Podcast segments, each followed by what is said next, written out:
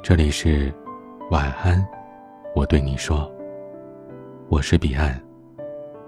想要收听更多节目，欢迎关注我的微信公众号 DJ 彼岸。最近去买包的时候，想起一件事儿，一个朋友跟我讲过一个故事，听起来挺扎心的。他的朋友 Ricky 带着女儿去一个饭馆吃饭，Ricky 的女儿去洗手间的时候，一蹦一跳的。不小心碰到了一个二十多岁女孩子的包包。那个女孩子突然放下了筷子，大声呵斥着：“能不能小心点啊？”一边还拉着 Ricky 的女儿说：“把你妈叫来。”Ricky 的女儿吓得大哭。我朋友和 Ricky 见状，匆匆忙忙地赶过去赔不是。知道是女儿不小心碰了人家的包，Ricky 也做好了息事宁人的准备，赔钱修包，反正呢是看人家衡量呗。Ricky 自己家里的包多得跟小山一样，这个包到底有没有撞出问题，他比谁都懂。孩子的事儿，家长是理所当然要道歉的。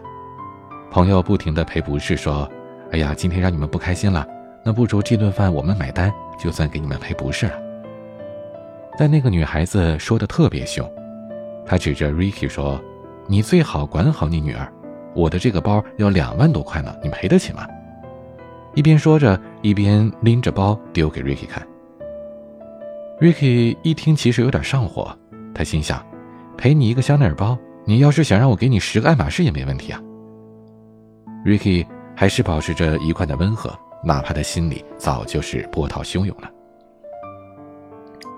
对不起，如果您觉得这个包有什么问题，我们愿意赔你一个。是我女儿的不是，我会管好我的女儿的。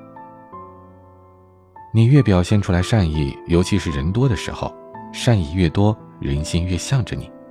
这女孩就没再说下去。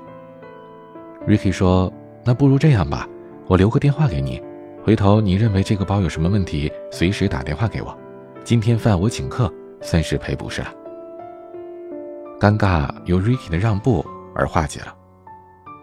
女孩子把香奈儿的包放到了自己大腿上，一边说：“这熊孩子。”回头碰坏了都不知道怎么办呢。我朋友讲完了这个故事的时候，和我说了一句话：一个女孩子一旦需要用过度的物质去表现自己高贵的时候，其实就是自我束缚。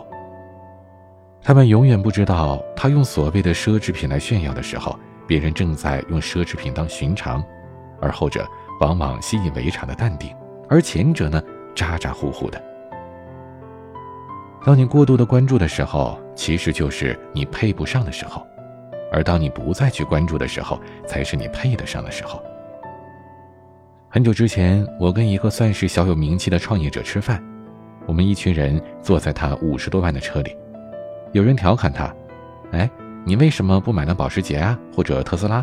毕竟你现在还挺有钱的。”这朋友说：“我开五十万车子的时候觉得自在。”这样的自在在于，就算是车子有任何问题，都在我能够负担的范围内，而且不影响我的生活质量。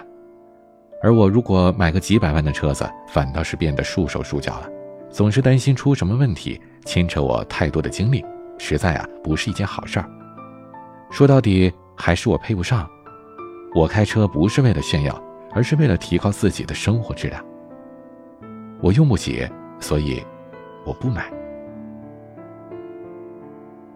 一个成年人的生活最怕什么呢？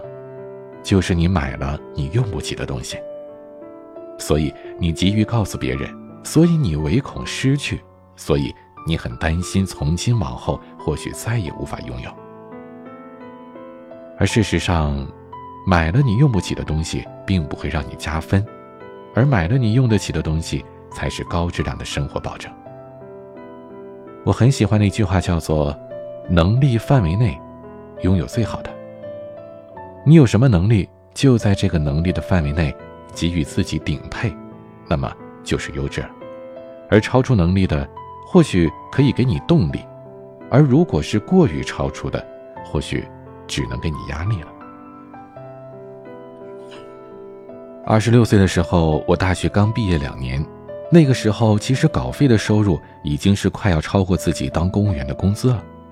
我身边总有一圈朋友问我：“哎，为什么你还拎着几百块，最多不过上千块的包啊？特别是有一次，一堆女孩子去奢侈品店，她们问我：“明明是你赚的最多，为什么不去看一眼 LV 啊？”或许在很多的女孩子眼中，拥有一个 LV 是一种自我的加持。当然了，身为女孩子，我也很喜欢 LV 啊、香奈儿啊，或者是爱马仕之类的。但是，我掂量了很多次，最后还是放弃了。我不希望自己因为一个包。而给自己的生活和物质增添压力，我可能会觉得这包沉甸甸的，生怕有任何纰漏，甚至于如果不小心把这包丢了，我会非常非常的心疼。这样的压力是物质上的不自信。当然了，我也没有觉得那个时候拎着一个 LV 的包会让自己有什么不同的。再后来，我辞职创业。买包也没那么心疼了。但我老公发现，每一次在出门的时候念叨的价位，买回来的就一定是那一类。因为我有着自己的心理价位，所以一旦破除了自己的心理价位，任何人哪怕你说的天花乱坠的，都没有办法动摇我。有自知之明是对自我生活最好的衡量。背着 LV 不会觉得想让全世界知道。而穿 GUCCI 也不会觉得自己很牛。我们可以轻而易举地买下百达翡丽，也不需要总是给全世界看，晒在朋友圈，恨不得所有人都点赞的时候，这才是自己买得起，也用得起的。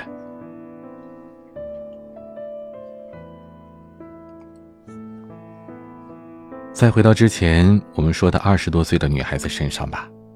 我更觉得呀，是因为她的年轻，所以错口而说了那句：“我的香奈儿包有两万多，你赔得起吗？”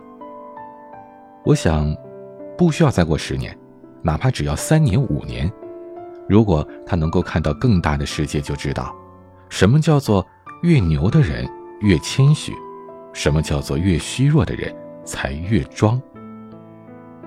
就像在去年的年底，我在杭州的一个商场里买了一件很贵的衣服。我知道自己穿不起，所以很长的时间我都没有把它穿出去。我知道，我害怕火锅会溅到它，害怕一不小心的污渍，我根本没有办法好好处理它。我也明白，就算我把它穿出去，依旧会担心不已。但是，我还是把它挂在家里的角落。我期待着有一天自己穿着它的时候，不需要再有任何的负担。因为买得起、用得起的时候，就是自己真正配得上的时候。今天的分享就到这里，欢迎加入 QQ 互动群四九四四四九幺幺六，QQ 静听群五八三五四七七幺二，微信群请加管理员微信“彼岸家族”的全拼，微博和公众号请搜索 “DJ 彼岸”添加关注。今天的玩具是 Rainbow 计划的二手旧货市场。我是彼岸，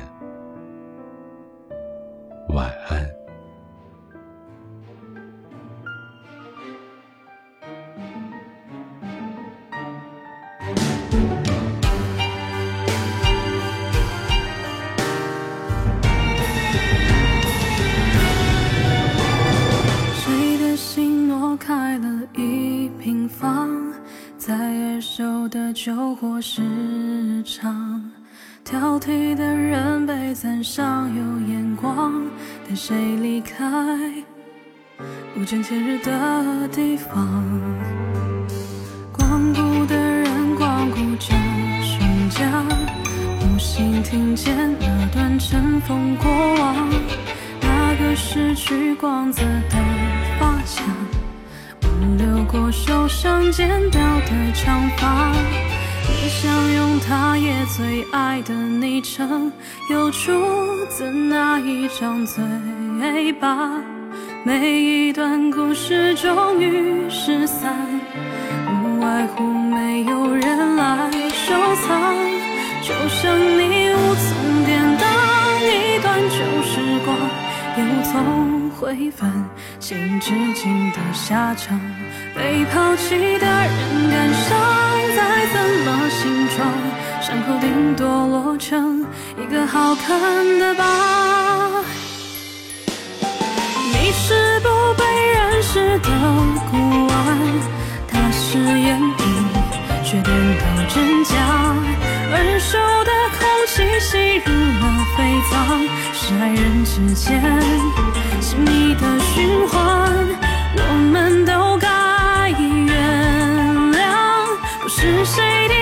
次就能找到宝藏，那么珍惜吧，此刻潦倒时光。作伴。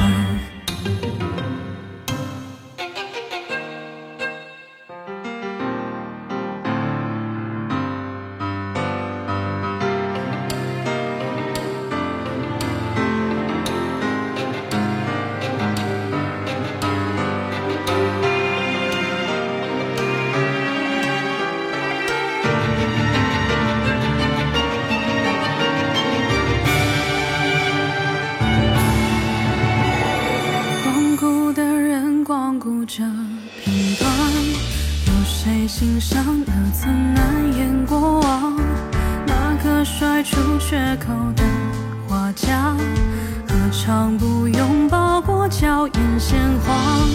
耳语曾细细吹暖的耳环，只是不堪谎言重量。每一段故事终于失散，不外乎没有人来。收藏，就像你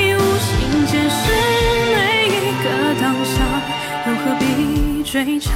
向过去逃开说谎，被抛弃的人感伤，再怎么释然，伤口都会长成陪伴的名状。你是待价而沽的限量，他是绝版。雪花如人转，耳熟的亲吻在唇齿流转，是爱人之间真诚的交换，我们都该原谅。是谁第一次就能找到宝藏，那么珍惜吧，此刻潦倒时光，有人作伴，别因太多离情惆怅背叛。就说感情有假惆怅，悲观，别听太多初恋就爱新欢，欢迎光临二手酒后市场。